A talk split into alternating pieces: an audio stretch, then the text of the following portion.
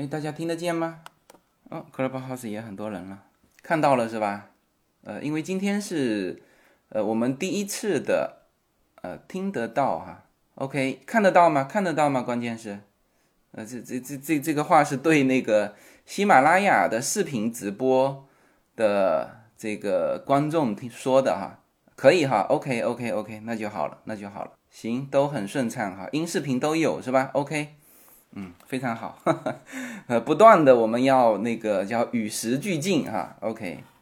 呃，不错，这个平台不错哈，我看大家的评论区也看得蛮舒服的，嗯，这个上上下下移动都可以，都可以。那么这个，呃，今天是喜马拉雅视频直播的第一期啊，正好也是我们的周末直播，哎，这个喜马拉雅的视频直播之前是没有的。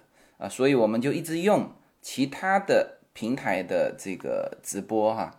呃，它这个平台是刚刚内测完成，刚刚开放出来。那我现在还是通过后台帮我开的这种横屏的，呃，然后它也也可以怎么样呢？也可以用手机直播啊，但是手机直播的时候是竖屏的。我现在说的是喜马拉雅的呃直播哈，呃，然后呢，这个就很有用了，因为我在下周就要去阿拉斯加。呃，去去去我的这个极光之旅了，嗯，然后，呃，对我们迟去了一周哈，这个早去一周就看到杨洁篪了哈。那这个时候就是，如果说他能够用手机直播，那到时候我可就可以在喜马拉雅上给大家用手机直播哦。现在在线已经六百多人了啊，很快很快，我们这个。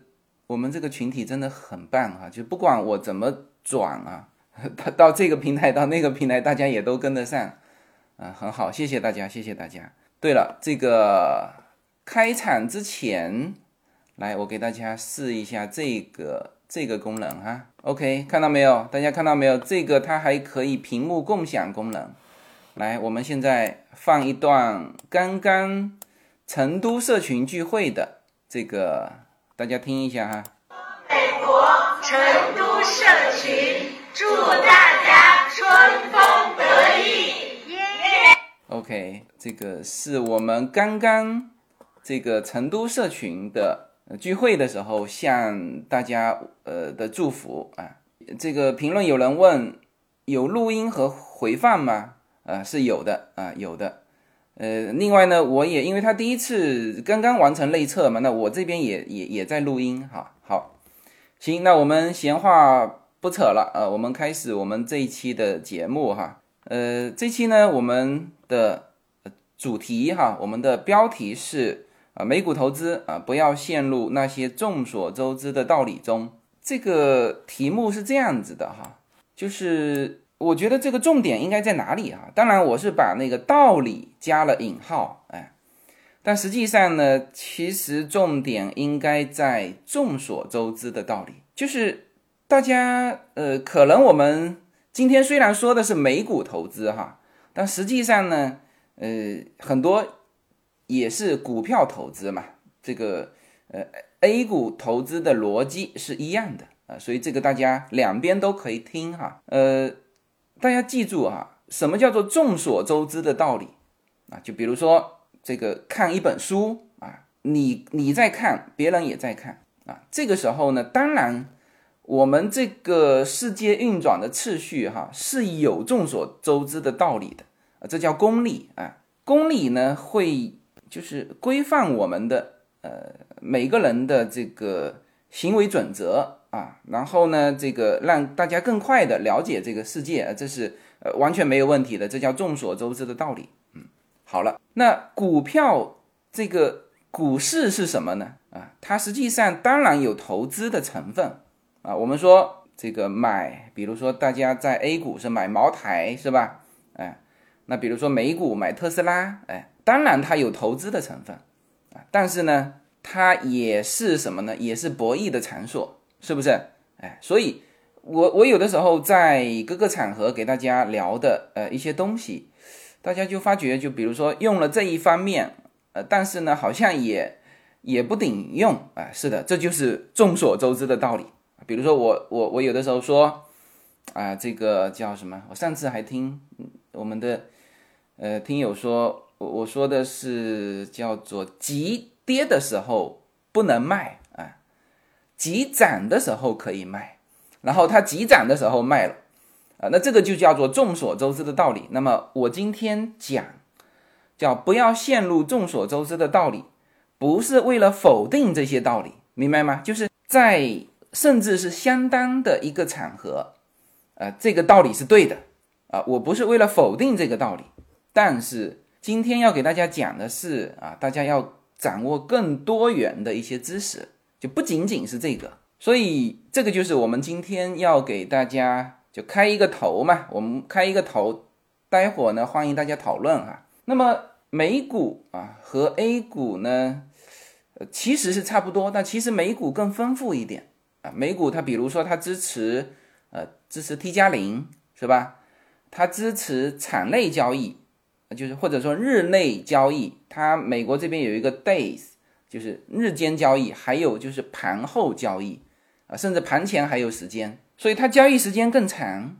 然后呢，这个频率更多啊，它是 T 加零嘛，是吧？然后，哎，太卡了，呃，那太卡了，没有办法啊，就是。这个只能是退出去再进来，只能是退出去再进来，因为呢有可能卡，因为现在在线人数已经超过一千人了。当然，喜马拉雅的平台告诉我说，呃，这个是呃就是没有上限的，但是有可能人多会卡，因为它这个毕竟是呃毕竟是刚刚已经内测，刚刚内测完成的哈。你看本场参与人数。已经是五千三百人了，呃，因为可能进进出出嘛，那这里面有一个在线数据是已经一千一百人，嗯，对，所以卡的话就退出再进来哈，嗯，所以呢，大家记住哈，股市是一个博弈的场所，众所周知的道理就是有的时候我刚才说的啊，比如说说急涨要怎么样，急跌要怎么样哈，嗯，这些呃相当大的部分呢，它还是可以用的。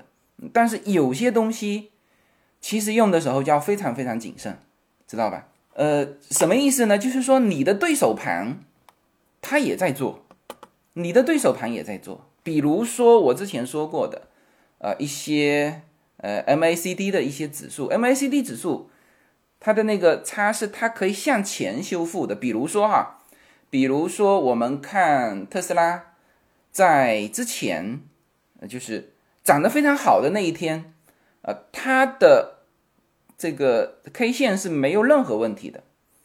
但是呢，到第二天跌的时候，你再去看那条 K 线，你会发现它修复了前面的 K 线，发现昨天是金叉，啊，昨天是金叉。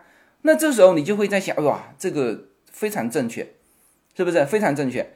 那昨天就应该卖。但问题是昨天的时候。不会显示金叉，明白吗？哎，啊，很好很好，今天今天不是会员很多人啊，呃，很好好，谢谢大家哈。宁波不卡，合肥不卡，武汉不卡，上海不卡，无锡不卡，大连不卡。OK OK，行行行，OK，那这个平台还是蛮蛮牢固的哈，嗯。所以在这种时候，你的对手盘也看的书，你就要注意了，你就要注意了，这就是我的主题。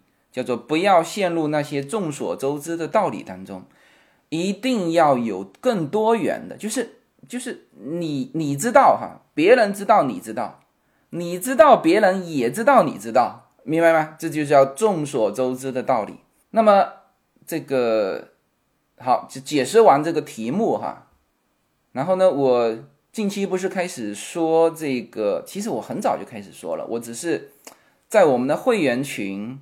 说的更多，然后公开的，因为这个美股呢，嗯，不是很多人炒哈，呃，国内就是国内有 A 股嘛，是吧？它这个炒美股，它还需要，还需要这个，呃，还需要把资金移出来呀，干办这个各种各样的手续，比较麻烦，所以炒美股，呃，可能我们社群会越来越多人啊，但是呢。总体来说，还在人数还在扩大当中。那么炒美股是这样子啊，就是可能公开的，我刚刚嗯，再想想看哈，我在四月份炒，去年四月份的时候开始炒美股的时候，有在喜马拉雅节目里面有有说哈，后来我就通通转到了我们的会员群，然后近期有一期呃做美股的上了喜马拉雅，对，呃，然后我就看到就是挺多人，呃绝对是善意的哈，就是提醒我。关于投资和投机的道理，嗯，对，这个就是 也是我加引号的这个道理哈。对，然后呢，这个投资跟投机呀是一个呃是一个话题啊，但是这个话题呢应该叫做大家已经讨论了很多了啊。比如说，其实它这个词啊，投机这个词就不好啊，一听就是属于叫短期的投机行为啊。投机原来在国内。有一个罪名啊，叫投机倒把，是不是？呃，这个投机肯定是不好的一个词啊，但是投资就是很好的一个词，是吧？你从投机和投资这两个词，你就会发现，这个基本上一个是褒义词，一个是贬义词。所以当然大家会觉得投资是好的，投机是不好的，是不是？好，其实呢，投机跟投资你怎么去区分它？这个是就是怎么去区分它？呃，当然，这个提醒我的人担心我可能刚开始做股市啊，因为我有说过，我做美股是去年熔断之后才进入的嘛，是不是？呃，大大家是担心我，就担心我亏钱啊。实际上呢，我做股市已经做了二十几年了。然后呢，呃，大家也就有人哈，有人在提醒我要关注基本面啊。好，这个呃。其实我是知道基本面的，我是中国就是深交所的，就是发证的董秘哈，我排我排位是排在一千号以内的，很早的时候，因为他是一批一批培训的嘛，培训了一批，呃，他就发证，他一般我当时一个班是一个班是两百多人，两百多人，他一批一批的培训嘛，他有好像是春季秋季。反正我们是蛮早的时候，哎，那个时候啊，不仅仅我们培训的是要了解这家上市公司的基本面了哈。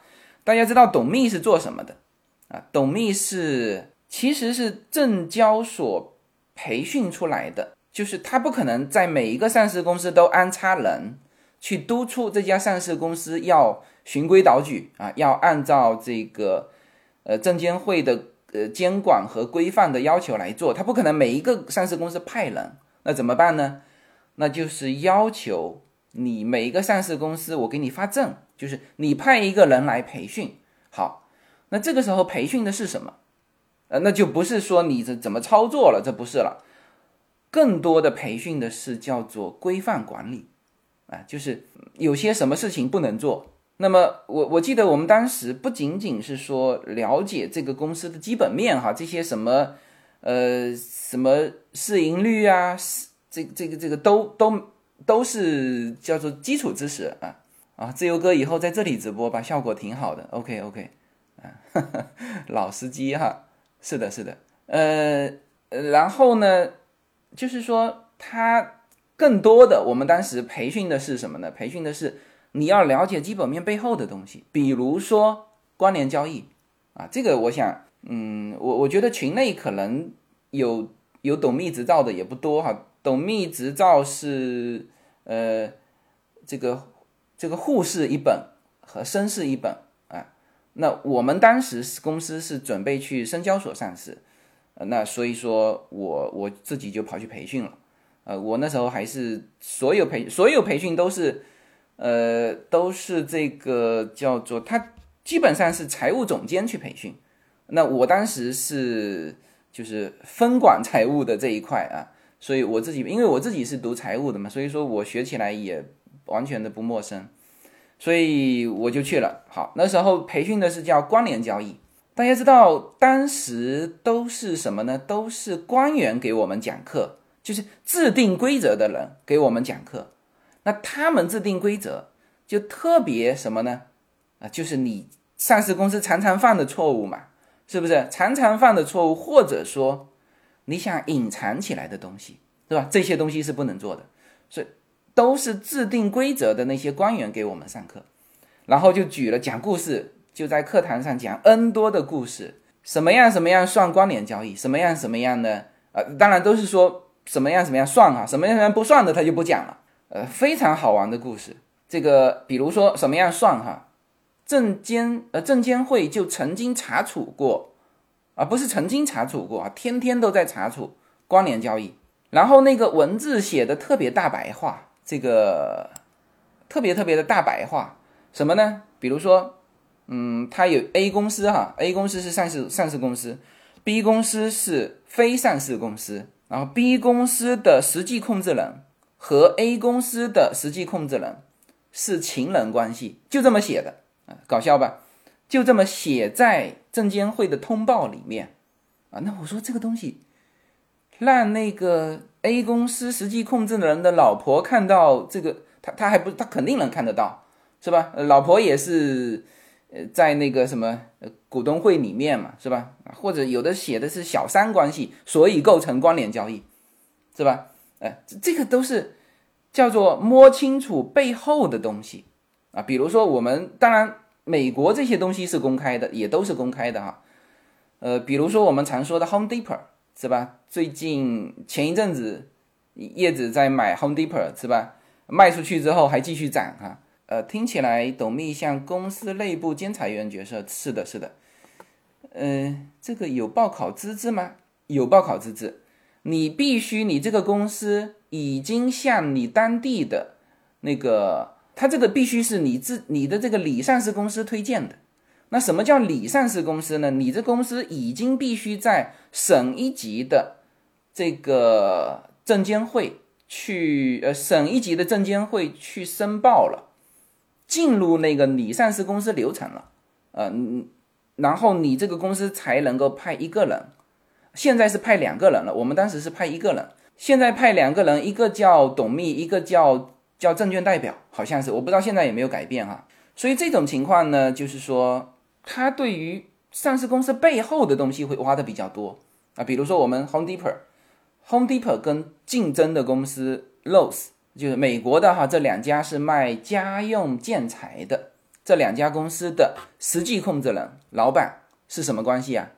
大家知道是什么关系吗？是前夫和前妻的关系。对，你说的对哈，董秘是上市公司和交易所之间的沟通桥梁。你你说的非常对。他有的时候制裁的时候是，就是如果你上市公司犯错误了，他制裁的是董秘，然后直接就是制裁董事长，这个很严格的，非常非常严格的。所以，对，所以这些道理啊，我不是不懂啊。比如说，大家提醒我要这个要搞清楚什么叫投资和投机，这个这个我懂。OK。大家要建议建议我要去搞清楚基本面啊，这个我也懂哈，哎，所以这就告诉大家说，呃，就是叫做什么讲，我还不是那种看山，怎么讲呢？看山还是山的那个阶段哈。其实呢，在美国是这样子啊，在美国本身你通过它的税法，它就区分出了。大家刚才跟我呃，我看到大家说。这个叫什么？呃，投资跟投机，好像的确啊，因为我刚才说了一下，投机跟投资很难区分嘛，大家也觉得说，哎，是啊，是很难区分啊。其实，比如说哈，比如说我们现在，我们现在啊，满仓在股市里面一直满仓啊，这就是长期投资。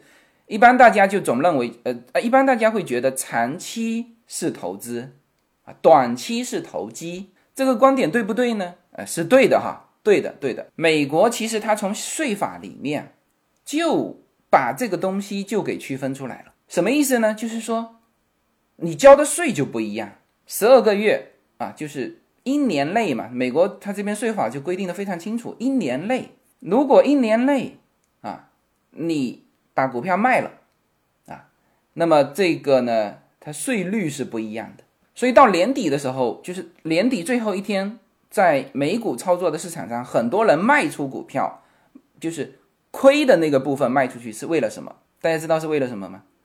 是为了冲抵前面盈余的部分，它只要在最后一天十二月三十一号卖了，这里面就是几个税法的知识，大家可以听一听。呃，因为你既然做美股嘛，那你就要知道，就是你有了利得之后，你是要交税的啊，特别是对于持有美国绿卡和美国公民的啊，那这一点呢，对于外国人是很友好的啊。我们现在这里指的外国人是指美国以外的人。比如说你是你是中国公民，然后你在美国开户，你炒美股，你是不交税的，你这不用不用担心任何交税的问题，这个就不用说复杂了。总之你不用担心啊，你是不交税的。但是呢，你如果是美国的这个居民或者是公民啊，是要交税的。然后呢，呃，你既然知交税，你大致要知道一下这个这个美国交税怎么交，好吧？现在是什么情况啊？现在是大量的人不知道，大量的人不知道。呃，说句实话，我是因为我是去年三月份才开始做美股嘛，我在美国报税报了七年，今年第一年开始加入股市的资本利得税啊。那这里面我也是要去新的去了解哈，它是这样子哈，就是说我先说几个概念，就是首先它有分长短期的概念，因此。它从税法里面就给你区分出来，什么叫长期投资，什么叫短期投机，啊，它就这么这么给你区分出来的。长期投资的税啊是零或者是十五或者是二十，这待会我会给你展开哈。为什么这么乱啊？明明我已经超过十二个月了，你为什么还要什么？因为零和十五和二十差很多嘛，是不是？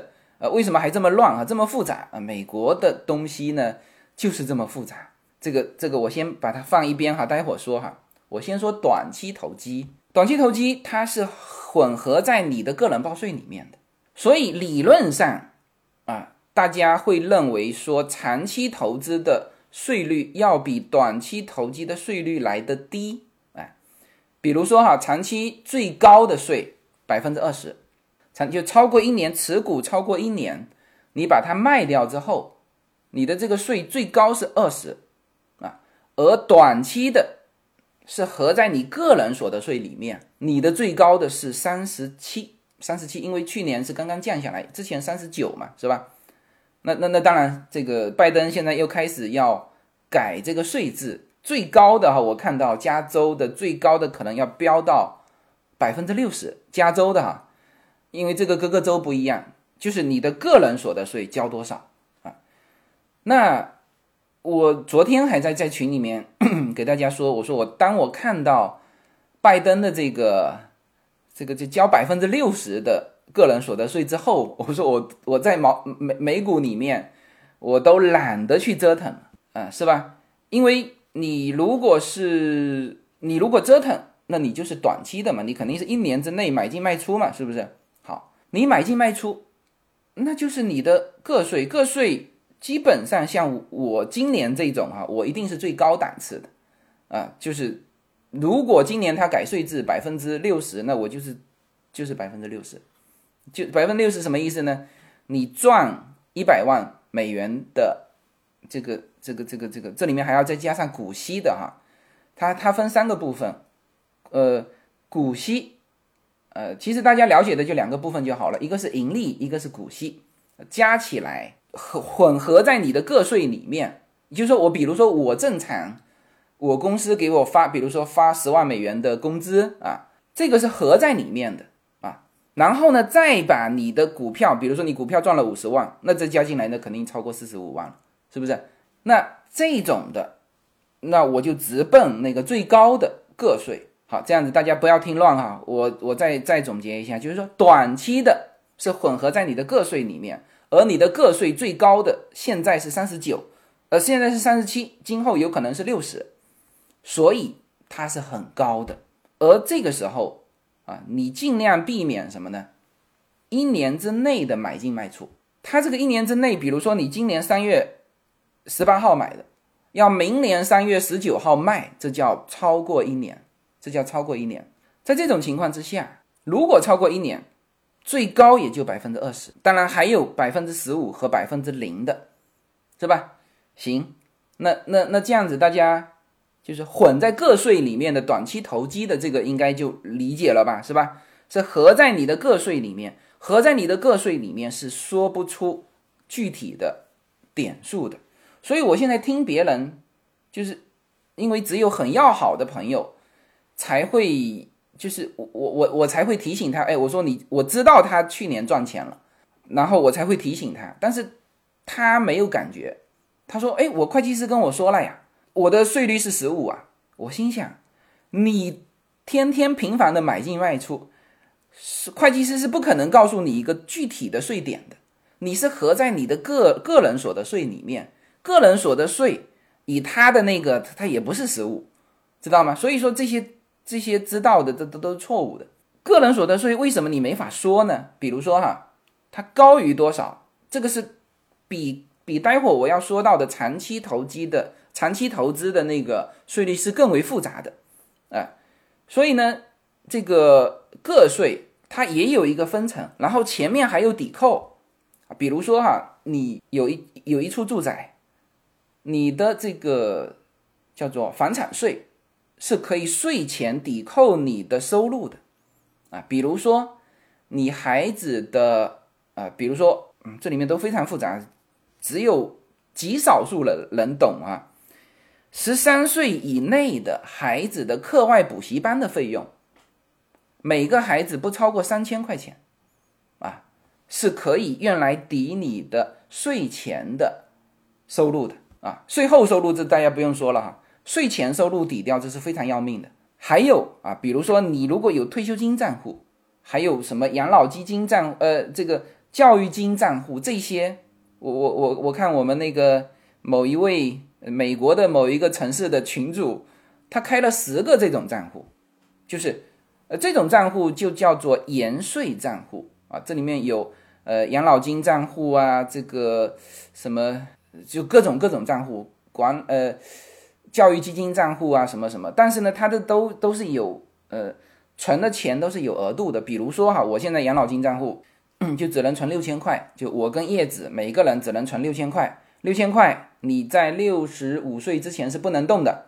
啊！提出来要被罚款的，嗯，这些都是可以抵扣的啊。那再比如说，我们的按揭的利息可以抵扣的，是不是？呃，所以呢，在这种情况下，你是不可能说得出，就是你的税率是多少，你的税率是分段的，是很复杂的啊。所以这个这个我那位朋友啊，这个他反正一副。全部扔给他会计师做的那种架势，他说无所谓啊，这个赚了钱就应该交税嘛。然后我就把那个拜登的那个新的那个税表发给他，百分之六十。他说哇，不会吧？呃不，他说那就交一点点税嘛。他说交一点点税，我说这不是交一点点税啊，这可是交，这可是交百分之六十的税啊，啊是吧？所以那个。啊，对他他说了，呃，对对对，没错，还有健康基金账户也能延税啊，是的，是的，所以，啊，对你说的没有错哈，有一个软件可以直接输入即可，是的，这就是它分成了嘛，是吧？好，那相对简单的分成，我我我给大家说一下哈，比如说长期的投资的啊，炒投资的这个长期投资的，来，我们来看一下这张表格哈，这张表格我看一下啊。啊，我把这个设置成好，大家看得见这个表格哈。呃，这个是什么呢？这个就是关于，就是二零二零年、二零二一年，今年调整了哈，今年调整了，关于这个长期的这个税的，就是股资本利得税的。大家看哈，这里面呢，就是说不少于一年的话，长期的是零和十五和二十，为什么这么分哈？呃，大家看得见这个？呃，这个这个屏幕吧，因为我现在用了，应该是看得见的哈。那我继续说哈，你看哈，如果是短期的，它就归到你的这个个人所得税里面，最高达到三十七，三十七 percent。然后呢，它然后这里面就讲为什么还有什么长，既然长期了，为什么还有零到十五到二十哈？大家看这张表格，大家看这张表格，呃，后面的这个不要看了哈，就看这一栏就够了，就看这这里，就看这里就够了。你看哈。零的是什么呢？二零二零年的时候，就如果我们现在报税啊，二零二零年的报税，那还是用这张表格，是四万，就是从零到四万美元的资本利得税，你是不需要不需要交税的，零。好，四万美元从四万零一块钱到四十四万一千四百五十，交十五 percent 的利得税，就长期的这个利得税，再往上的就百分之二十，啊，这个因为比它比较清楚，啊，就是这样子。这是长期资本利得税，就不要跟你的个税去混了，是吧？哎，那这个是二零二零年的，然后我们看一下二零二一年有什么变化哈。这个下限这个档增加了四百块，就是零到四万零四百块，这个税率是零。然后呢，四万零四百零一块到啊四十四万五千八百五十块是税率是十五，然后超出就是二十。啊，大家这个看的比较清楚吧？嗯，对，单身和结婚的汇率是不一样的。呃，但是这样子啊，就是说它是叫联合报税啊，联合报税就是大家别看说这个什么 singer 是是是这个哈，它实际上像我们家庭这种 married 之后的，你看这是也是两个的两个人的叠加，看到没有？看到没有？也是两个人的叠加嘛？哎，也是两个人的叠叠加。对，当然你这一栏单，如果你是单身，这一栏可以看一下哈。OK，呃，行，那这个看完之后呢，就是我举这个例子啊，就告诉大家什么哈？告诉大家，其实在美国呢，它本身在税率上就给你区分出来了，什么是长期投资，什么是短期投机。短期投机，大部分的情况下，你的税率要比长期。就超过一年的这个要来的高的，那么所以就在在美国就这样子，他通过很复杂的东西，可以把你说不清楚的东西说清楚。那那这这里面就是，呃，这个叫做呃投机跟投资啊，居然这个能够能够通过这个东西给你说清楚来，嗯，而且它是这样子，我刚才说了一点哈，这个为什么？为什么十二月三十一号的时候，你会发现很多人卖股票啊？包括这一周，我们什么叫四乌日哈？这一周叫四乌日，所以股票剧烈波动啊，因为它很多期权、很多期货要转嘛，呃，这个三月份的要转到四月份，是吧？那就是这是基于它的游戏规则，就这个时候你要转，嗯，就是把它卖出去一下再买进来。然后到了十二月三十一号的时候，基本上手上亏损的股票，大家注意了，你越是亏损的股票，越到十二月三十一号的时候你要小心它，它越有可能往下跌啊。到了一月一号的时候，它又涨回来，为什么？它这个时候卖出去，它就实现了它的什么亏损？没有听错哈，他拿着这个亏损，比如说，比如说我去年赚了十万美元。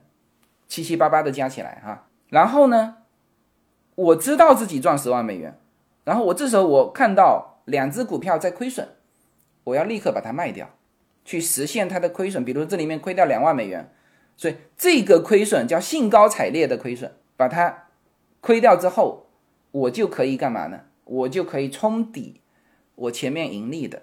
所以这就是这个，呃，为什么十二月三十一号很多人卖出它的。它的股票，哎，呃，冲盈利年前哦，哦，有人提醒我说是十二月三十一号，说错了，是十二月二十九号。对对对对对对对，这个这个是这样子哈，呃，具体的你要去查一下这个叫年前的第二天，年前的第二天要确认一下。对，这个提醒的很好啊，反正就是在年末的时候，你你要把这个，就是基本上我们会在提前卖嘛，因为所有人都知道最后一天卖。你还去卖，那不就不就就搁在那个最底最底板上了嘛，是吧？所以，呃，这个是对的，嗯，行，那这个是这个是一个就是关于投机跟投资啊，这就基本上就说清楚了哈。然后，呃，我看到 club 呃 clubhouse 这边有人举手哈，大家等我先说完哈，说完之后呢。呃，我再把举手的人就再放上来哈，嗯，到时候大家再交流，嗯，呃，联邦层面、州层面和呃对资本利得税的界定还不一样，啊，是的，州的这个层面就是它的很多税税率是不同的。所以大家有看到我在会员群给大家发的一张表格，加州是最高的，加州百分之六十，就是如果改革成功哈，是百分之六十，那其他都也有，也许只有百分之四十八，好像，哎，这这个是这个是不一样的，嗯，所以呢，他通过这套东西啊，基本上就界定界定了你的投机跟投资哈，OK，那这个就讲完了，然后呢，我们再聊一下基本面。哎就是因为很多人提醒我啊，自由军你要关注基本面啊啊，基本面我知道哈。好，那其实呢，基本面里面啊，最后可以，比如说基本面有好多好多参数嘛，是不是？呃，市盈率啊，这个这个股票的票面价值啊，啊，待会我会说到哈，CD Bank 的票面价值啊，呃，包括它的盈利，因为大家有的时候看市盈率啊，市盈率，市盈率你基本上。怎么讲呢？你可参考的东西很少，为什么？大量，比如说我们做高科技股的啊，做高科技行业的，它的市盈率有的就不写，有的就是负的啊，基基本上是不是属于不写啊？因为它是亏损啊。市盈率是什么呢？是你的啊，你的净利润啊，你的净利润就是你的每股净利润啊，除以你的现在股票的价价格。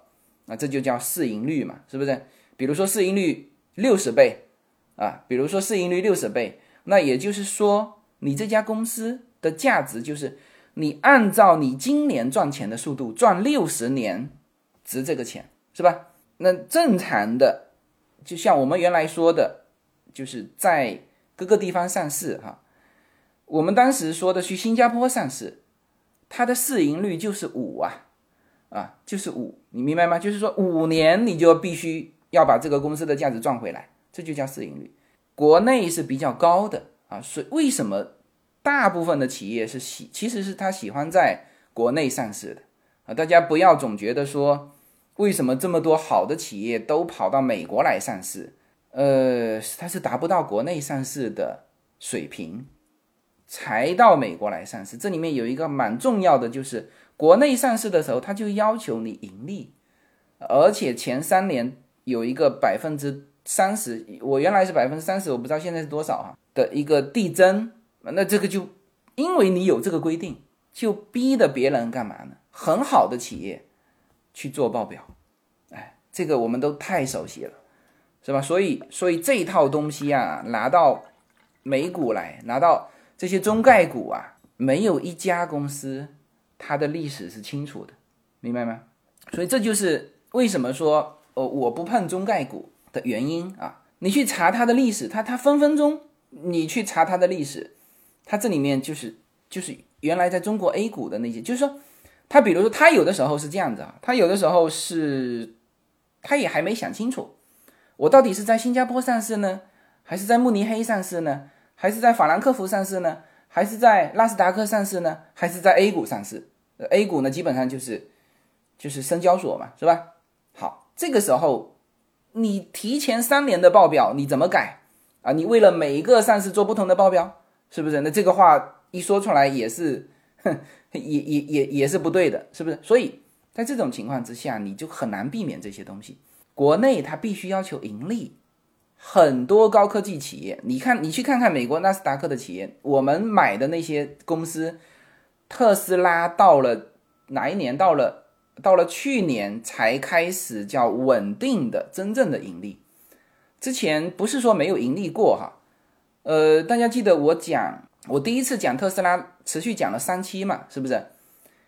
那三期的时候，我讲最后一期的时候，特斯拉当时是第四季度季度盈利，就 Q 四嘛，Q 四盈利。啊，所以那时候的股票又拉了一波，那时候再怎么拉也才在分拆之前的两百块钱，啊，不叠加之前的两百块钱，现在两百块钱就只叫就一千块钱嘛，对吧？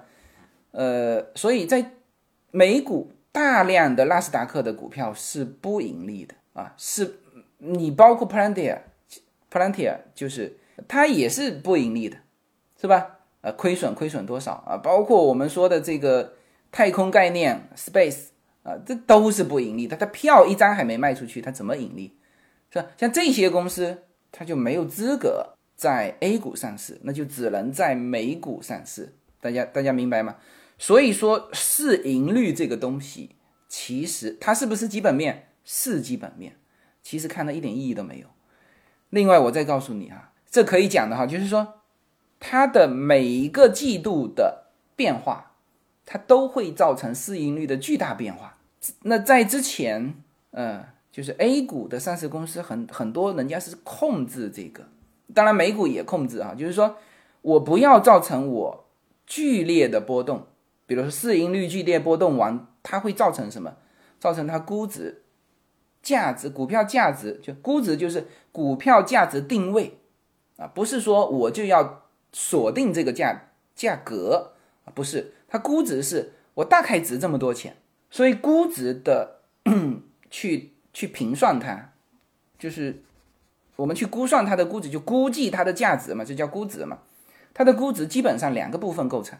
一个部分呢，就是大家常常说的叫基本面啊，销售额多少啊，利润多少啊，啊，这里面甚至你还要去看到它的存货啊，像我们，呃，它报表拿出来，我们是知道的，就是说，哦，OK，呃，这这这个东西又藏在存货里，存货是最好藏的，是吧？因为呃，存货嘛，那它只要提供这个它的仓库的报表就可以了，对不对？存货是最好藏的。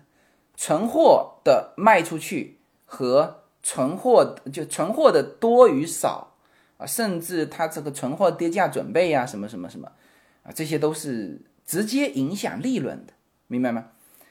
呃，所所以才有了当时我记得当时有 A 股有一个很搞笑的上市公司，呃，不不是很搞笑，很好的上市公司啊，叫獐子岛，是不是？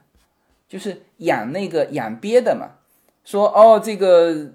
这鳖就是它的存货嘛，是不是？突然间又跑没了，跑没了多少多少，然后呢，养扇贝哈，养养扇贝的，对，养扇贝，OK OK，这突然间又跑没了，然后突然间又游回来了，是吧？这这就是用这个东西来，啊，它是可以的呀，它是养殖业呀，他敢这么呃，就是对外敢这么宣布，是吧？不怕你证监会查，他肯定就是可以的嘛，是不是？呃，这这个就是，这个就是你，这就是你所谓的基本面，OK，哎，那当然就是说，嗯，有一些基本面是，就是是不能变的啊，你你甚至销售额基本面都能变，开票嘛，年底集中开票，大家记，大家有做这个有有做会计的，应该很很了解这句话嘛，是吧？就年底到了年底，一个叫集中开票。集中开票就是实现销售啊，是吧？我今年利润不够，我怎么办？我就，哎，我跟你，我跟你签一份协议啊，这是就是就明告诉别人，这就是我们做业绩用的，是吧？这个跟你签一份协议，票先开出去，是吧？这个，然后到第二年再慢慢慢慢这个冲抵这个冲抵这个票，叫年底集中开票是为了干嘛？为了增加他的收入，就销售额嘛，是吧？增加销售额完，你只要干嘛呢？你只要控制你的毛利，就是，呃，就是有哪一些费用进成本，呃，不不不，不是费用进成本啊，是你的，它第一关先是你的商品、你的产品的成本啊，成本，成本这个时候呢，就是跟你的工厂有关系了啊，就工厂哪一些算到今年，哪一些算到明年，这个，所有啊，就我们。Clubhouse 前面还有这个，我们平台上所有做会计的都很了解这个，是吧？这是可以移的呀，特别是在年度之间是可以移的呀。这些是算到今年，这些算到明年，这都差别是非常之大的啊。还有费用，所以这个就是大家所说的基本面，这就是大家所众所周知的基本面。OK，所以呢，当然这是估值的一部分了，是吧？啊，这叫估值。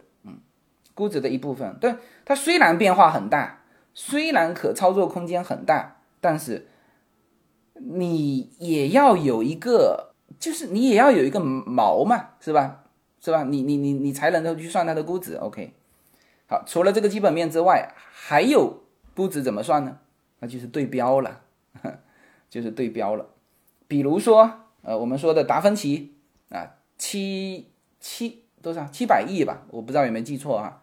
那相对的啊，这个比如就是比如说做机械臂、做机械臂，呃，动手术的机械臂的，啊，那么那就他也他一家这个机械臂 FDA 还没批过的一家公司，他还不能卖机械臂的时候，他的股票价值怎么来呢？他肯定是不能算他的基本面了，是不是？他没有实现销售，你连这个。产品号 FDA 还没批，那你怎么来你的销售呢？是不是？那这个时候你没有办法按照这个算你的估值，那怎么算呢？就算对标啊，就是在我的这个行业里面有一家上市公司，它虽然是龙头，但是我是老二或者老三啊，是不是？我是还不盈利啊，但是因为我发展的比较迟嘛，它发展的比较早，它比较成熟，它的产品进入市场。我的产品只要 FDA 批了，我也能进入市场，是不是？嗯，对，大家说的对哈。恒大造车了解一下，一辆车没有出就有几千亿的估值，你说的非常对哈。啊，你说的非常对哈。嗯，这就是这就是估值，它怎么办呢？它只能对标啊。大家现在也买的很多的，在美股市场上有一个中概股叫做呃。哎呀，叫做那个也是跟特斯拉对标造车的那个叫什么？蔚来啊，蔚来对，蔚来，蔚来它早先的时候它涨上来，呃，其实它的车子我我不知道它卖的怎么样啊，但是它当时是因为特斯拉涨上来，它也涨上来，这就是对标，这就是估值，是不是？哎，那么这里面我们就知道了，估值有两种情况，一种就是你的基本面。你的基本面，但是这个基本面，这就是我今天要说到的，叫众所周知的道理哈。这个这个这个，因为我我之前操作，呃，不能说操作过这些，就是说 知道这些啊。刚才大家也都知道了，销售额啊，什么库存啊，费用啊，什么什么啊，甚至还有什么呢？还有营业外的收入。嗯，大家看报表的时候。有的时候会看到很多营业外收入，甚至还有什么呢？商誉啊，这个商誉，商誉只要评估就可以了，明白吗？大家知道吗？商誉只要评估就可以了。很多公司就是上市公司，它的商誉它也价值了一大块。然后呢，它的那个净资产和那个的减损，都有的时候是在商誉上。比如商誉，我直接今年就宣布，我评估我商誉。我干掉两呃三个亿，就是商誉这一块，我跌价跌了三个亿，是吧？那那你这个资本基本面怎么搞？是不是？对啊，Leo Leo 一九年就快完了，结果二零二零年活过来，跟特斯拉一起活过来的。呃，自由军分析一下茅台的估值，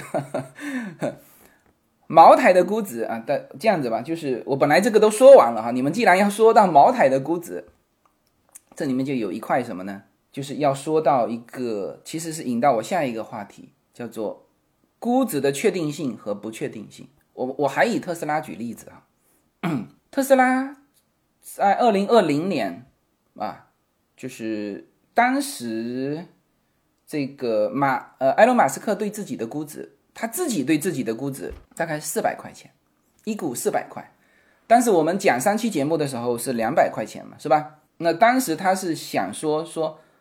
四百块钱的时候，他他准备干嘛？他准备把它私有化，就自己掏钱把它买回来，他也不想上市了，很麻烦啊。上市公司有监管嘛，买回来。结果呢，木头姐啊告诉他，他说你不要私有化，你的估值啊，就是他自己认为自己的估值最高四百块嘛，是吧？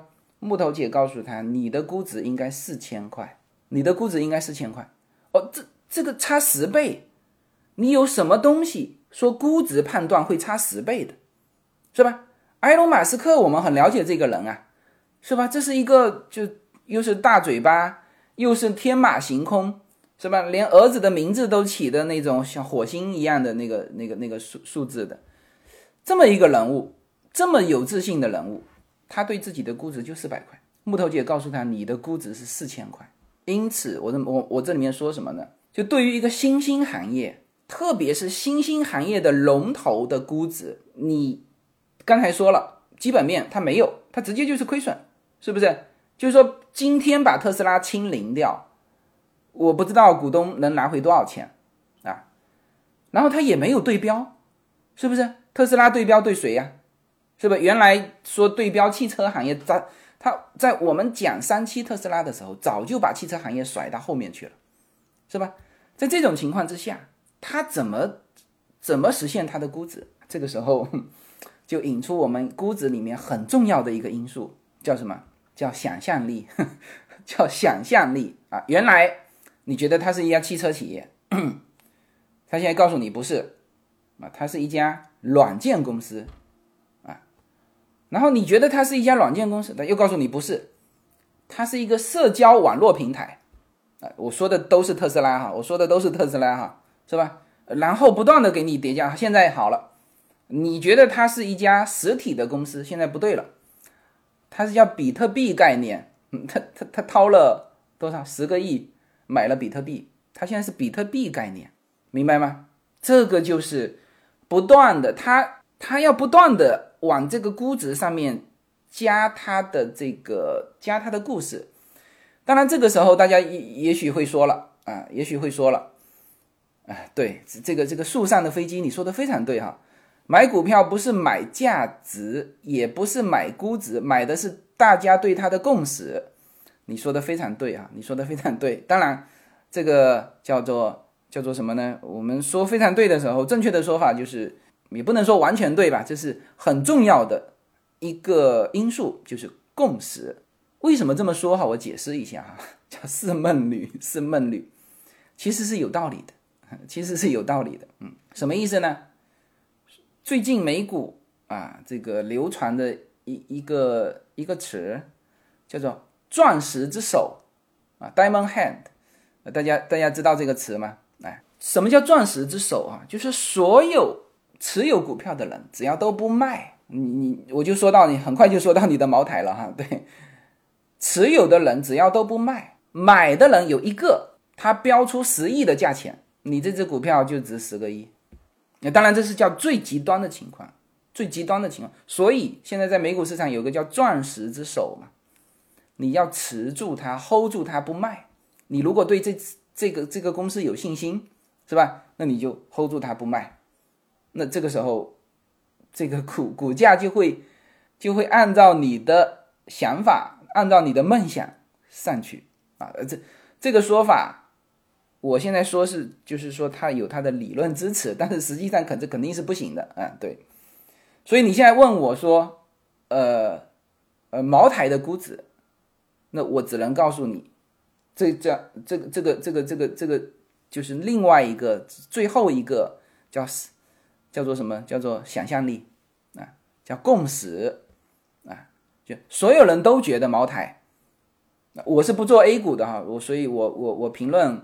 这个茅台我也是瞎评论哈，但是我知道它一路上涨，现在我不知道多少钱，两千块还是还是多少多少钱？这就是这个，呃，这个跟特斯拉有一点像啊，有一点像，但是呢，茅台，呃，茅台它的想象空间到底大到什么程度啊？那特斯拉的想象空间比如说它现在叠加了叫比特币概念啊，比特币现在不到不到。不到十万亿吧，呃的一个一个一个整体的一个估值，嗯，但是它如果替代美元，呃呃，应该是这样，替代这个美元现在是三十三十几吧，我看一下哈，美元是美元是多少？呃，美元是十九万亿嘛，比特币是九，比特币现在我估计是一万亿了，啊，是吧？美股所有的美股是三十一点三万亿。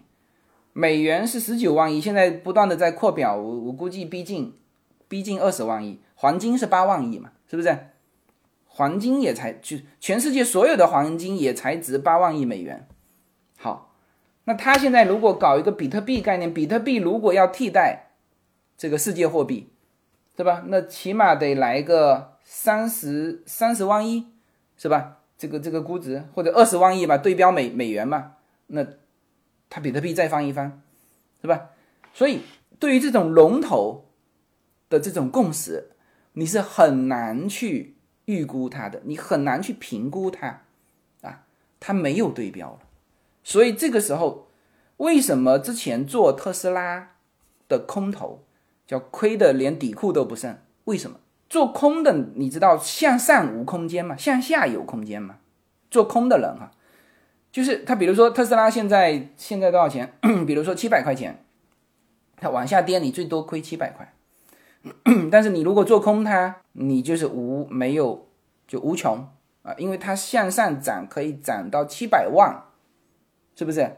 当然这我都是叫做用最极端说的，就是告诉大家向上无空间。你如果敢做空它的话啊，所以这个时候你很难去判断一只行业龙头股的它的估值，特别是它叠加了众多概念之后啊，又是火星。啊，又是人类未来，又是什么脑脑机接口，这些公司虽然都不是在特斯拉里面哈，但是特斯拉可以收购的，这都就是它左口袋跟右口袋的事情啊，明白吗？他直接就收购了，而且很很低的价格收购都可以，所以这就是为什么大家说，哎，这个埃隆马斯克的 Space X 也没有钻进特斯拉，为什么说 Space X 它的？就是回收的时候的坠毁和它的成功会对特斯拉的股票产生影响，为什么？这就是它左口袋跟右口袋，它随时可以收购过来，明白吗？你像我们家原来装的那个太阳能，太阳能那家公司原来跟特斯拉也没有半毛钱关系的，都是埃隆马斯克的，后来就被他收购了，是吧？我当就是我我了解这家公司的时候，那个营销人员给我发的名片。还是呃，太阳能的那个名片叫三什么三奈还是什么？第二次过来，他给我发的名片就是特斯拉的名片了，知道吧？所以它是可以分分钟收购的。比特币是不是就是美国的数字货币？不对，比特币是美联储非常痛恨的一个一个东西啊，它不是美国的数字货币哈。嗯，这啊这这这这种问题我们就不在这里讨论了。呃，所以呢，在这种情况之下。因为你问到了我茅台的估值，所以我就告诉你它的估值，你绝对不要去做空它，它可以是无穷。做股票就是一个共识，你比特币是不是共识呢？就共识有没有价值？共识是有价值的，兄弟朋友们，共识是绝对有价值的。就是说我。比如说，你用比特币就可以很好的说明这一点，就是我们就用意用它作为交换的媒介，行不行？如果全人类达成这种共识，是吧？大家记住哈，这这里面就要讲到一个交换的媒介，就是我们现在说的钱啊。我们常常说啊，人民币，人民币是在中国用的哈。所有的 money 是怎么来的？我我刚刚看了一本书，就是说美国的银本位。大家一直以为说全世界所有的货币最早是用黄金，不对，最早都是用银，银子啊，白银哈，英镑这个概念，为什么叫英镑？大家知道为什么叫英镑吗？为什么叫英镑？啊，镑它就是一英镑的钱，英国的这个钱，一英镑的钱等于一半的白银，明白吗？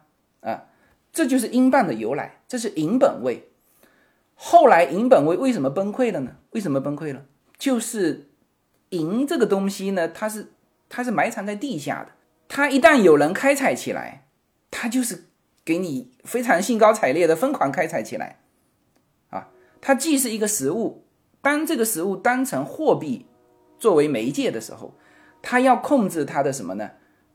开采量，但是呢，各个银矿又在不同的人手上，他会控制吗？他当然是兴高采烈的给你全开采起来。啊美洲发现了大量的银矿，是吧？日本后来还发现了大量的银矿，是吧？澳洲我不知道澳洲有没有，反正美国、日本都有。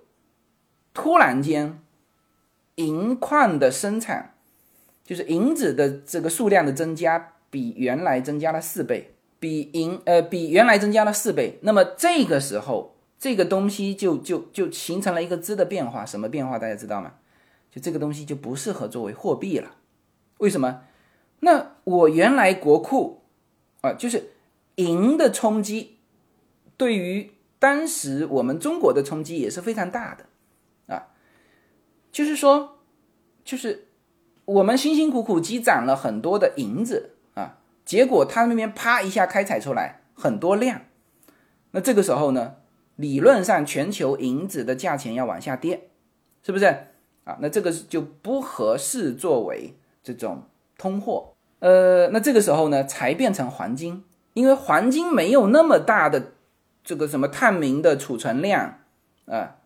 这个这个什么声音有点小，应该不小吧？自己调吧。对呀，嗯，后来才变成黄金。黄金它现在就是在蛮长的一段时间，它成为一个世界的货币，就是因为它的开采量很少。后来呢，就变成美元。美联储拿来干嘛？它就是要控制这个。就最近这几天哈，为什么上上下下啊啊？这个这个这个什么叫做杠杆率啊？这几天你知道昨天。主要的就是在做这个这个杠杆率的事情，是吧？呃，叫 SLR，叫做补充杠杆率，就是干这个事情，就不断的他要干嘛呢？他就是要控制这些东西。他原来啊，这个这个我待会有时间再说吧，哈，就不掺和进来。其实就是不断的控制这个。那比特币它是原先可能想的时候也没有更多的考虑它的货币属性，但是它在整体设计的时候。它就是就是有一个低减，不断的，当然这个低减呢，就是也是它的一个硬伤嘛，它也不是能够最后 match 这个世界通用的货币量啊，所以呃，这个这个美国大家刚才说的美国的数字货币哈，嗯，这里面我要说一点纠正一点啊，嗯，中国的数字货币其实是叫人民币的数字化，哎，它不叫数字货币。就美国如果发行数字货币，比如说小扎扎克伯格发行的那个 l a b r a t e 那个东西呀，它也不是美元的数字化，不是。所以美所以美国的这个央行也很反对他做，然后不断的在给他提难题。那他是用美元为基础，结合了好多好多资产做的一个一一个一个数字货币。那这些资产是不会膨胀。就不会大量膨胀，因此呢，这个扎克伯格的那个数字货币，我还蛮期待的。呃，我我我多次说过哈，就那个东西，它会吸取，比如说这个叫贵金属，它的问题，它会吸取央行啊，比如说你像美元现就就有这个问题，是吧？美国你既是一个国家的货币，又是全球的一个货币，是吧？那那你当然可以说说，呃。这个美元很负责任啊，这个如果不负责任呢，大家也就抛弃它了，是不是这样子？是的，啊，但是问题是，等你大家都意识到他非常不负责任，抛弃它的时候，这个这个已经损失了嘛，是不是？呃，现在是这样子啊，就是美元大概占到使用量哈，大概占到百分之四十六还是多少？然后然后是欧元，然后是各国货币。呃，人民币的使用量大概占到百分之二啊，然后这里面是其实它也是一种叫世界货币的一个平衡啊，美元不好，那我就降啊，就是我就用更多的用欧元，是吧？是有这个平衡，因此呢，今后的世界货币这个数字货币哈，就必须是各个资产的一个一个结一个融合体，然后呢，它还要能够。及时的反映这个市场，呃，大家知道这个就是有一阵子啊，为什么说为什么说美元后来跟黄金脱钩了？就是黄金的增加的这个开采量是不能够适应这个世界货币的交易量的啊，所以美元说算了吧，我我我跟你脱钩，然后呢，它。货币是这样子，它永远是一个共识，就是高了还是低了，就是我，比如说我今年需要放出多少，当然是需要市场的一个计算，但实际上也是也属于一个共识，所以共识是有价值的。而比特币现在的共识就创造了，至少在这一阶段，它能够在这个这个部分充当了货币的角色。那现在你看，埃隆·马斯克说以后。这个特斯拉车子可以用比特币购买，就这个话其实是一个概念的话，明白吗？比特币你现在就是值钱的嘛，就比特币，我现在比如说现在每一秒钟都有比特币的这个这个变动，是不是？你看哈，现在比特币是多少钱？嗯，比特币现在是五万八千四百四十五，五万八，五万八，它是到了，啊，对，它是到了六万跌下来，然后在这里盘整，按照这个价是再上六万，也是没问题，也是没问题。所以在这种情况下，这就是共识啊！大家要知道比特币是什么？比特币本来就是挖矿的一个报酬啊，就是是区块链的一个附属产物啊。那现在呢，就是我们我们在 Clubhouse 里面听很专业很专业的人，他们就是在做区块链的这个底层架构的人，他来解释这个比特币。他说现在这个比特币，呃，这这个跟当时他们做这个的时候。其实是不一样的，就后面的这一块全是共识，全是共识。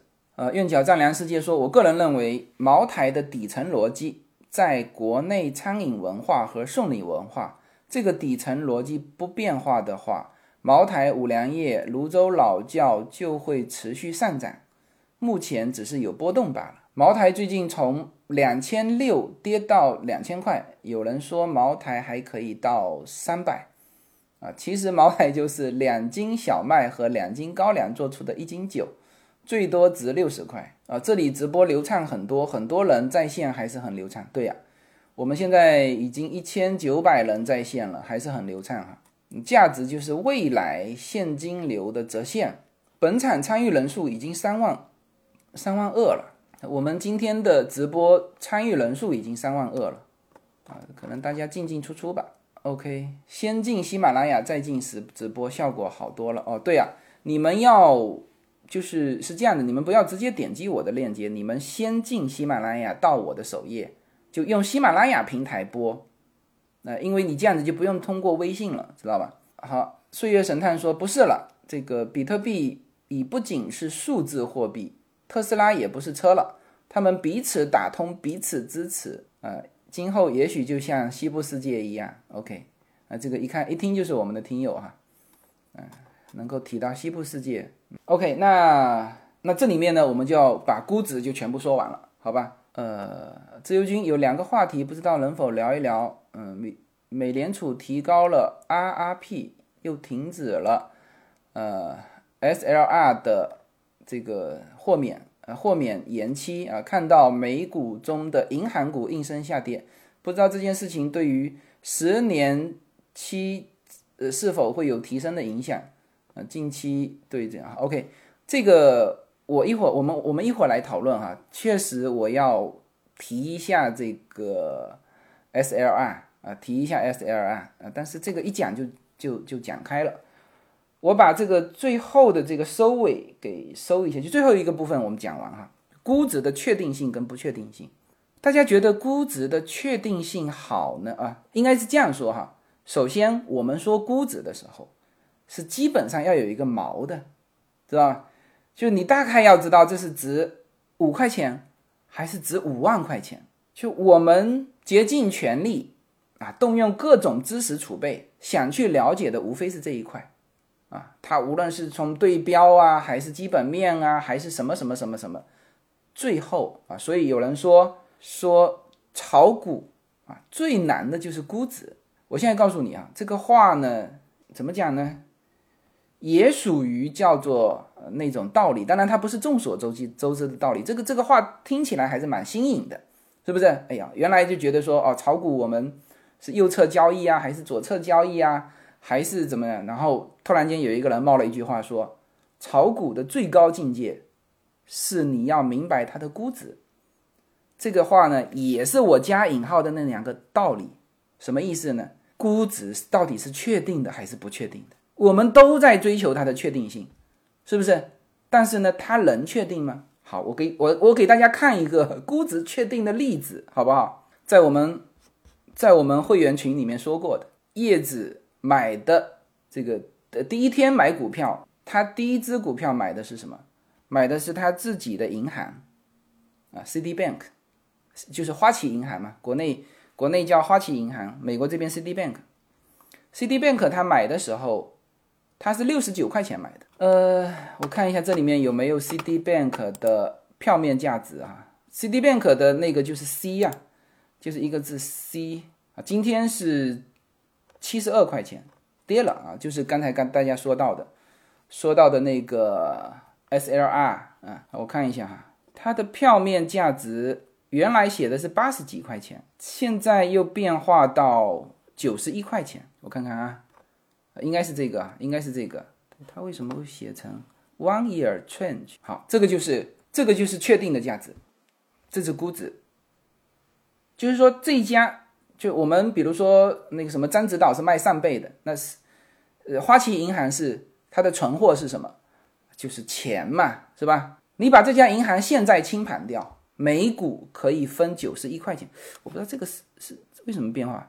之前我们看的一直是八十几块钱啊，一直是哦八十九块钱，现在九十一块钱也差不多。就是它现在的价值是九十一块钱，就是清盘掉，冲进银行把它里面的这个这个这个资产拿出来。每股可以分九十一块，这个是不是确定的？这个是确定的嘛？他什么都不跟你讲了，我我我的票面价值啊，我的票面价值是不是？票面价值叫做就是就是净值，就是就净值了。但是呢，他的股票叶子买的时候是六十九块，我那时候开玩笑说，人家为了你这个倒车，为了倒车接你，人家也是拼了，是吧？当时是八十几块钱，是吧？这个股票跌到六十几块钱。倒车来接你，这当然是开玩笑的。但是这里面呢，就是说一个太确定性的东西，嗯，没有哪一个比银行更确定的，是不是？我们来看一下，像像这种银行业啊，它的这个市盈率，嗯，它的市盈率市盈率是十五，差不多十五。嗯，它还有一个正向市盈率，有个 TTM，有一个 NTM，有一个正向市盈率是十啊，它的每股收益都很高啊，每股收益能够收到四块五毛，四块五毛七啊，是不是？你知道吗？它的对啊，你你你吃它的利息可能就就就够了啊，它的股息收益率是百分之二点二点七九，多好的业绩！它股息收益率，股息的收益率啊，所以像这种股票是非常非常确定的。非常确定的，这就是属于原来巴菲特说的他看得懂的啊。但是在现在的这种情况之下，它就是这个结局，把它清盘掉都值九十一块，股票只能卖七十，今天是七十三块，是不是？所以在这种情况之下，我们说估值确定好还是不确定好啊？当然这得看它的行业，是不是？得看它的行业，所以。啊，这个估值是一门艺术啊，不是一个科学。大家说的非常对哈，嗯，大家说的非常对。现在这个呃，听起来是个笑话，但是呢，你要认真的对待它，你真的要认真的对待它。比特币，是吧？这就前几天我看到一个段子，说说有什么力量让女人觉得这个什么揉胸可以变大，揉脸可以变小？有什么力量让这个？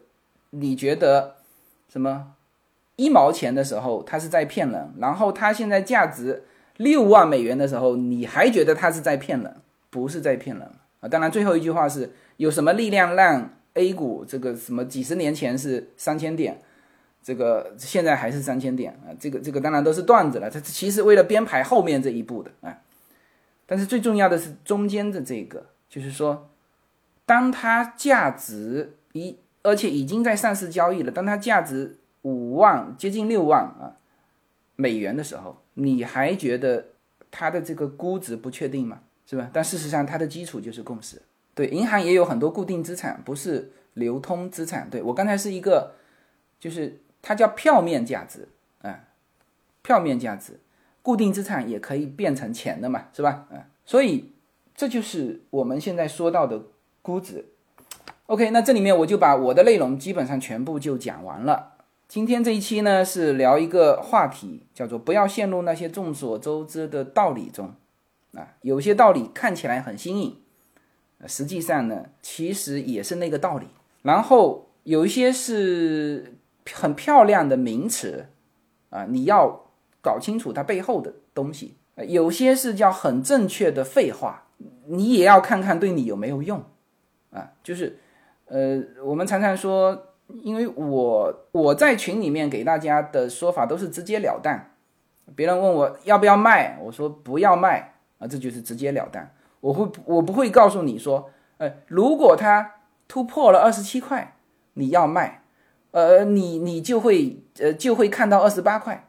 如果它往下跌啊，跌到二十六块以下，那你就会看到二十五块。这叫正确的废话，非常正确，你也挑不出毛病。然后他会跟你用一堆的 K 线图告诉你，你看金叉的时候，金叉是可以向前修复的。OK，呃，当然我我这种性格是不适合再什么扩大什么知名度，我这个迟早会说错话的。但是呢，基本上我给到，比如说你问到我，那我喜欢给到你的建议就是就是直截了当的。比如我前几天其实应该是最好的时候，LE 那只股票就是。我我我常穿的另外一个牌子，呃，当当然不是我常穿，是我女儿的校服的那个牌子叫 LE 嘛，那只股票，呃，那只股票那一天达到三十八块钱那一天，因为我们是二十二十九块钱持有的嘛，达到三十八块钱那一天，我当时就说了是三十七块，就目标价是三十七块，达到三十七块，我就在我们每一个群，就是我们的会员群里面提了嘛。我说到位了，股票到位了，大家是卖呢还是不卖呢？然后呃，好像是 A 群啊，还是一群还是二群，就有人跟我客气啊，这个啊，我说了一个，我说大家先走啊，不，有人说他说不卖，我心想为什么不卖呢？到位了就要卖呀。然后我还提醒他，我说大家先走，我断后啊。这个这个话什么意思啊？就是说，就如果我先走。大家断后就有点不不不地道，因为大家知道先卖的人他会把那个股票往下卖嘛，明白吗？我说话是这个意思，就大家先走，我断后，意思就是说可以卖了，嗯，然后呢，那位那位群友还在跟我客气，领导先走，然 后我写了一句，我说再烂就跌了，我说不要再烂了，再烂就跌了，啊，但是那个那个票。那一天还保持了一整天的三十七块、三十八块，第二天直接跌百分之十八，跌下来。呃，这里面有一个，这里面有一个有一个问题啊，就是我来，我完全可以理解它为什么直接跌百分之十八。它是这样子，这个票当时二十七块，是有一家专业机构他做的估值。然后他列了好多好多东西，我当时在群里面就不就发了十几页的东西嘛，就给大家看。虽然是英文的，但是就是那些数字大家还看得懂嘛，是吧？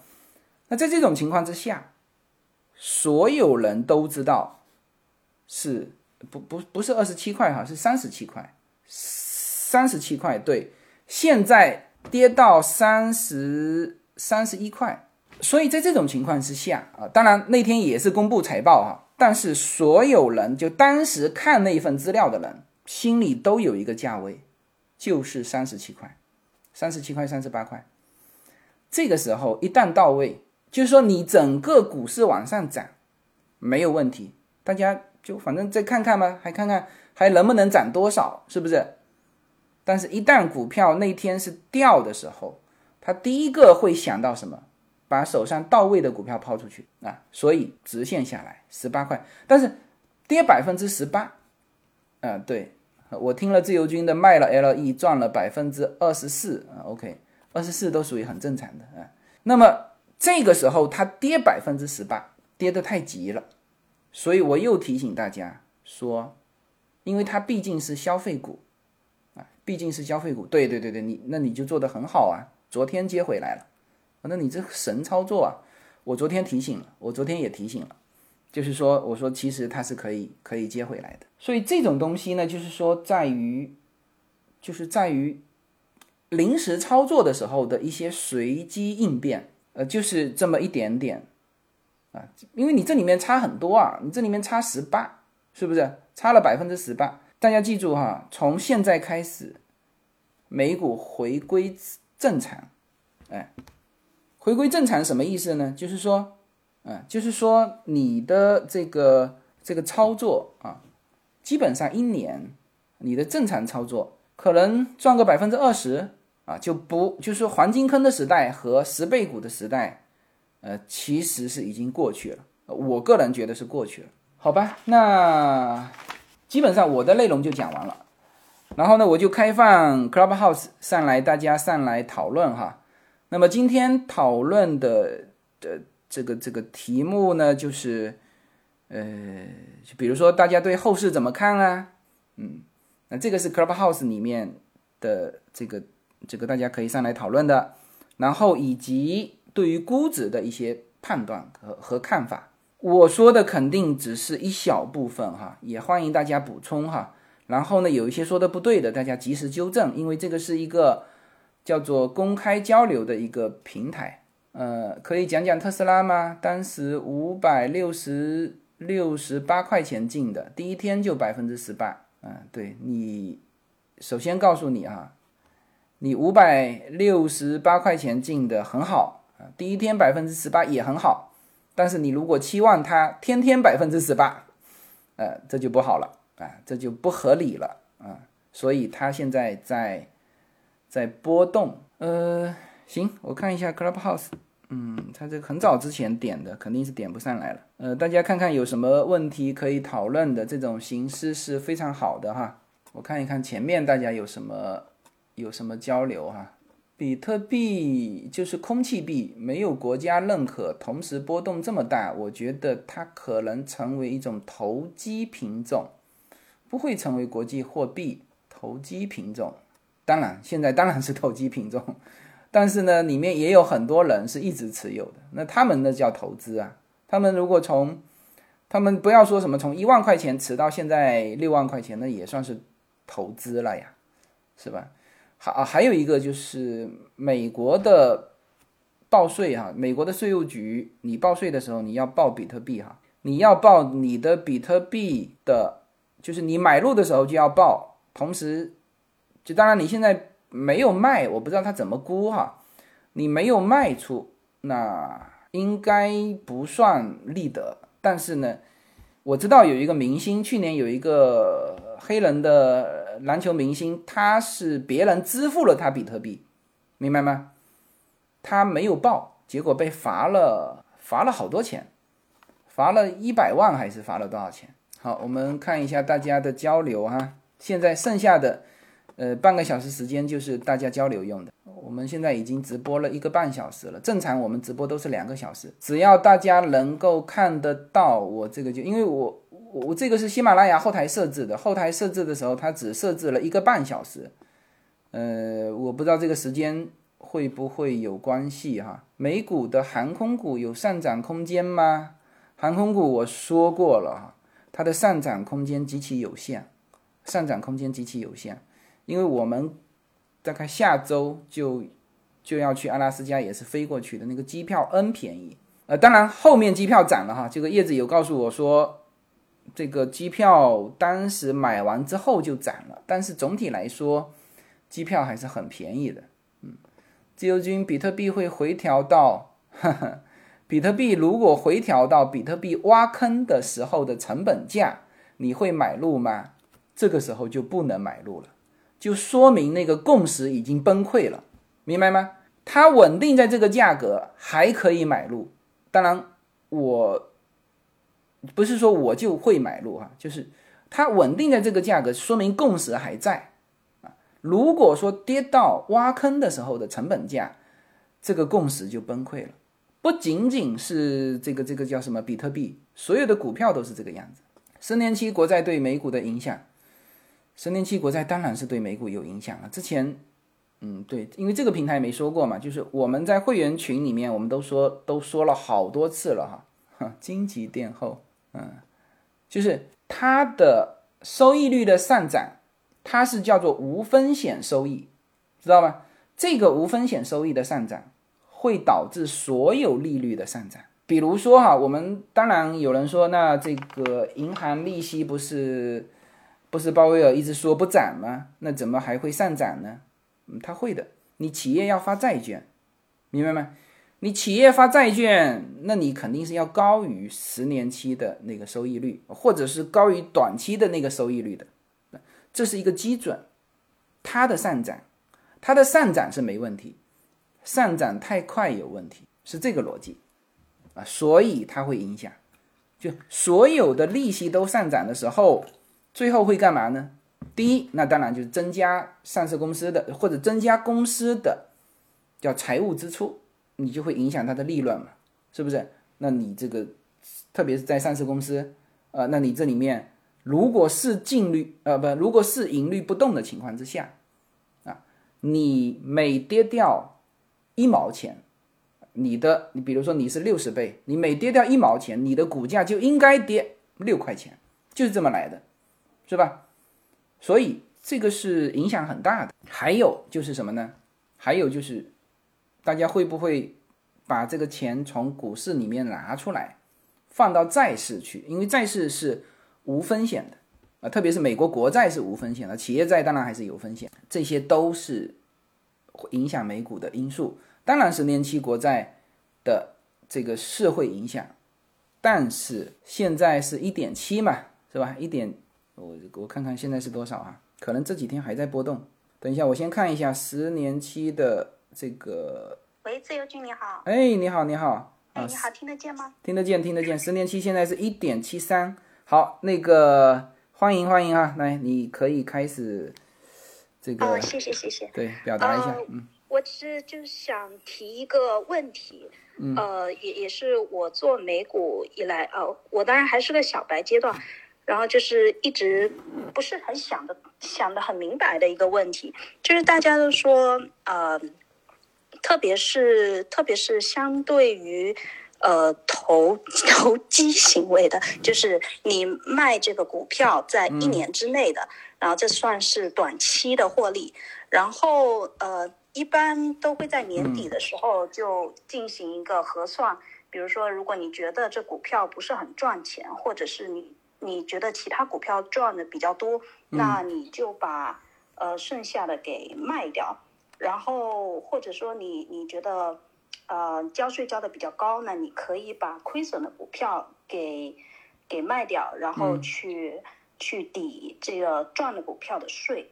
嗯，但是我我就是有一点想不通，如果你把这个亏的股票，如果是不赚不亏那还好，那你就当自己。自己有呃在里面转了一圈再回来，那如果你把亏的股票卖掉，没错，税你是可以呃抵掉的，但是你但是你还是亏的，你你的你实际上是真金白银付出去的亏掉的钱，那怎么样去去更加呃说服自己，或者说去去呃怎么样的一个操作会是更好的，能够说服自己去这么做？呃，是说，呃，我现在把这个亏的卖掉，然后呢，换取一些现金回来，我以后可以再去找更好的股票，那我再把亏的部分赚回来，还是说，呃，就是一个机会成本的问题，还是说，呃，税的钱可能高于你亏的钱？是，你是怎么样理解这个呃 tax loss harvesting 这样这样问题呢？税的钱不可能高于你亏的钱。就是说，它实际上是一个，比如说你其他地方赚十万，那你亏掉两万啊，那你呢就抵掉两万的叫应税收入啊，应税收入是不可能，呃，应税收入是肯定要比你的个这个税高的，啊，这里面是这样子啊，就是说，它其实是要解决一个降低你的应税收入的问题，那你只能卖亏的嘛，那你再卖。赚钱的那不是更多嘛？是不是？你只能卖亏的，所以早先很多人是卖完之后呢，又把它买回来，啊，就是比如说十二月二十九号卖掉，呃，一月三号买回来，后来这个就变成一个漏洞了，后来这个国税局又把它补补上了，就是说你必须卖掉之后六十天，好像你再买回来就不算那个原来的，特别是同一只股票，同一个账户。他会给你算的，这个东西没有什么特别的好的操作，因为你又要你现在要的是降低你的利润嘛，是不是？你你现在要省税，你就是要降低你的利润嘛。然后，但是你现在想的是不想降低利润，那你不想降低利润，你就多交税了，嗯，明白吗？这个是没有没有什么东西可以，呃，可以可以去纠结的。呃，也也就是说，总结说，没有一个两全其美的方式。如果我觉得这个亏的这几只票还有希望，嗯，那那我也可以，呃，就不去管它，对呀、然不去后管它呀。就慢慢的、慢慢等它回血，然后我也可以用换仓的方式，然后把几只盈利的以后再慢慢换掉。对对，呃，当然这里面有一种，其实也叫心理安慰了，就是说你比如说你有两个账户，你这个时候把这个账户把亏的卖掉，另外一个账户立刻把这个亏的给给给买进来，这就不算了，呃，这个就不算那个呃那个他说的，嗯，就是就是你你不合规的那个部分。嗯，明白明白，是不是？这也是一个办法，也是一个办法。但是你要有，你夫妻两个配合一下，是不是？嗯，其实也是一种心理安慰啦。对呀、对，嗯，是的，有时候可能一直盯着同样的一只，心情也不会不会太好，可能对对是外面机会更多。对对对对，是的，是的，是的。谢谢谢谢，哎，这个你好，哎，你好，你好。呃，我我是在会员群里也看到你发的那个啊，就是关于科技股的。那我还是想问一下，嗯，自由军怎么看接下来的这个科技股和成长股的这个趋势呢？在这个大环境，这个十年期利率肯定是要不断变高的，然后通货膨胀的这个也是会肯定会不断的呃反复被提起的这个环境下，嗯嗯，是的，呃，是这样子哈。我现在自己的仓位哈，就是说，第一，至少保证一半的，就是我们说的高科技股啊，就高科技就是它现在不盈利的，Palantir 啊，那个 Space 呀，呃，这个这些啊，这些我肯定是会保持一半，因为呃，这个我还是看好的嘛。剩下的现在慢慢的，你有没有发现我开始转到我为什么投特斯拉？因为它更稳嘛，呃，因为它是大盘股。其实，呃，再那个一点，就应该投到我之前说到的 Facebook。你看哈，Facebook、微软、苹果、呃，Amazon 这些应该转到这些去，就是这些它也算是科技股，但是不是那种那么前沿的。这些呢，它在抵抗这个这个十年期上呃收益率上涨的过程当中，从目前来看，它还是比较抗跌的。所以这个时候，嗯，所以这个时候就是慢慢的把仓位可以分一些过去。那还有就是就复苏股嘛，嗯，所以现在有人给的建议是科技股一半，成长股一半啊，就是那种价值股一半。啊，谢谢自由姐。那有没有这种就是，比如利率上涨和这个呃十年期国债利率上涨和这个通货膨胀受益的这些票呢？呃，银行是不是对这个利率上涨是受益的？是的，银行是受益的，银行是受益的。呃，我跟你讲哈，我回头看一看哈，因为我前几天正好看了一篇文章，它列了好多股票，就是都是叫做这个上涨。我我我现在看一下，我现在看一下哈，呃，它我前几天刚刚看到的，但是它那些票我只能把它贴出来。我我看一下啊，这是我我昨天还是前天我刚刚看到这篇文章，它是在那个 CNBC 的那个专业版里面，它就有介绍，它就有介绍。嗯，我现在找不到了，我回头找到之后，我贴到那个我贴到群里面。对，好的，好的，对，与其买这个现在这种环境买科技股嘛，还不如买受益的这些，对吧？因为这个是个确定性的。呃，不见得，不见得，不见得。我关注过那几只股票，我关注过他们提到的那些股票，也没有起来。当然，它也许一阵子之后才会起来。说这个利率上涨受益的，嗯、我现在是找不到了啊。而且我感觉这个银行股昨天的那个有点像假摔了，因为昨天那个事儿是本就是所有投资人都知道的一件事，嗯，这个这个那个到期嘛，呃月底到期，对对对。跟他银行并没有影响他银行的业绩啊什么的。呃，反正银行股呢，我现在手上就是就是 Citibank 就留着，但是你说它有你你你希就是比如说让我有特别高的仓位放在银行股，我是肯定不会放的，因为银行的 银行的那个银行的那个整体来说，它上涨空间有限。也许你一年之后再看，它还是这个价。当然，它会分给你股息，嗯，这个是有的。对，还成长股和科技股还是收益最高的。对对对，而且他们也不会说成长股科技股一直一直跌或者一直横盘到真正加息以后再涨，那也不可能，毕竟是好早好半年一年以后的事情。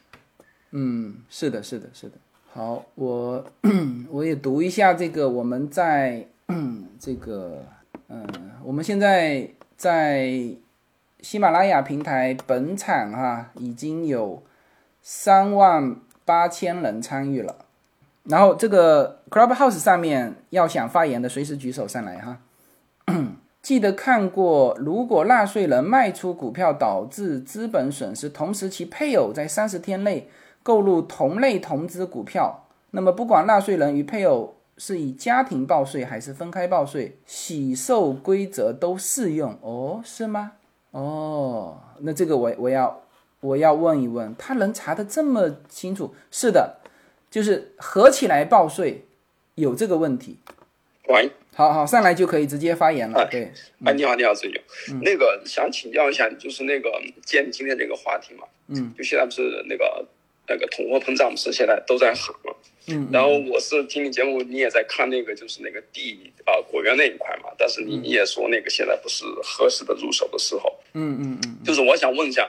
像现在就是通货膨胀，然后我们是一直在关注美国的房子嘛，就是一直在涨，就是不知道该是入呢还是不入呢？入完现在就是很高很高，嗯，然后不入嘛，你担心它又会涨，所以就想听一下你对这一块的这个分析，就就呃，我是这个问题对，嗯，作为到底通胀这，一块就是会会影响，就是会一直影响影响下去嘛？像这个走势的话，就这反正过去我大概看了半年时间，就 几乎一直在涨，一直在涨，就就让人就不知道该怎么办，还会再涨，还会再涨 这。是很确定的，这是非常非常确定的，还会再涨，因为它现在是，呃，你看哈，这个鲍威尔说的几个东西，第一，嗯，它不断的还在扩，它的扩表的速度不会停，是吧？它每个月是一百呃一千两百亿，这扩表的速度不会停，同时呢，你的整个利率今后是要上涨，是吧？所以这个上涨的速度一定一定是这个样子。然后呢，嗯，当然你要看具体的具体的房子啊，最好这个时候带一点收益率的。呃，我的果园为什么一直在看？第一，这个现在太抢手了，一出来你要加价加多少去抢都抢不到，这是一个。呃，第二呢，现在这些果园啊，其实都是亏损的，就它真正拿出来卖的，一定是在这个时候拿出来卖的，就这么好的时候啊，它这个就是还能让你买到的，可能都不见得是，你要详细去观察，它到底这个果子一年收益是多少，然后你管理公司进来成本是多少，就这些东西，嗯，所以我是我也是买不下手。然后你如果房子的话，你你如果是投资，呃，那你就有就要去看它已经出租的这个呃租金啊这些东西你要看。嗯我我是自住，我是考虑自住这一块儿，所以倒不牵扯投资的问题。你你你你自住现在随时可以买了，随时可以买，随时可以买，随时可以买。当然你你自己也要就是说。呃，我我我我有一个邻居哈，他一直想放房子，我这个事情一直在说嘛，因为他跟我们家走得很近，他从去年四月份开始在外面看房子，看到了看到了现在，刚刚才才入手，就是一直没有嘛，就有一家他也是叫捡漏捡到的，捡漏捡到的，就是说就是有有前面他的报价比他高的那个人贷款出了问题。然后呢，就就轮到他，是这样子。嗯那那像现在就说是利率这样上升的话，它应该说对这种贷款，就它不是一种打击吗？就是说，比如买房子都要贷款，但是你利率现在在上升的话，它对这个没有任何这个是通胀的这个是打击，但是你这个问题你要返回反过来想，因为房价上涨的快，大家都去贷款，所以它利率才上涨。你也可以这么想，是不是？你也可以这么想，就是说，我们常常想到的是十年期国债上涨导致股票下降，但你都没有想过十年期国债为收益率为什么上涨？是因为大家抛国债，大家不想要这种叫做无风险的，大家都想去搞这种有风险的，所以把这个国债十年期国债卖掉，所以它国债的账面价值下来，它的收益率就提高了，是吧？是这么来的。那么这个时候，大家就会知道经济现在是属于什么情况，是属于热的情况。OK，有的时候我们不要把那个那个就是叫做因果啊，有的时候常常会搞倒，因为它有的时候是这个因带了这个果，然后这个果又带了下一个果啊，是这样子的。OK OK，嗯嗯，好的好，谢谢谢谢。好好，OK，那我们现在这样子，喜马拉雅我们就结束吧，好不好？因为也两个小时了。刚才卡了十秒是吧？那已经很好了。我们再看看这个，这个这个喜马拉雅这次如果超超过太太长时间，我担心那个它的回放有问题，好吧？行，那非常圆满结束第一次的在喜马拉雅的这个我们的直播。那如果这个平台很好用的话，我们下一次还用这个平台。啊，我觉得从今天的这个情况看，还是很不错的，还是很不错的。而且呢，它这个平台它会就是更多的人会看到，就不是我们的小圈子了。行，那这个这个这个要不要做做广告呢？哦，我我们的那个三层的我们的牛油果油，呃和我们的蜂蜜，呃都新的哈，还包括开心果，应该是这几天就开始发售了。呃，大家密切关注一下。呃，然后呢，美国这边的朋友，你直接可以在 Amazon 上输入 UNA N Lin，呃，就是 UNA LIN Y U N A L Y N N，啊，在 Amazon 上输这个，我们的牛油果油就跳出来了，你就可以购买了，都是两瓶两瓶包装的，啊，然后呃，对，好吧，嗯、这个啊。直接在喜马拉雅上有一个购物车，点进去就是我们的牛油果油，就可以买了，好吧？请大家这个可以可以试着用一下啊，这个跟呃特级出榨的跟普通的是完全不一样的，好吧？行，那各位我们就下次再见。好，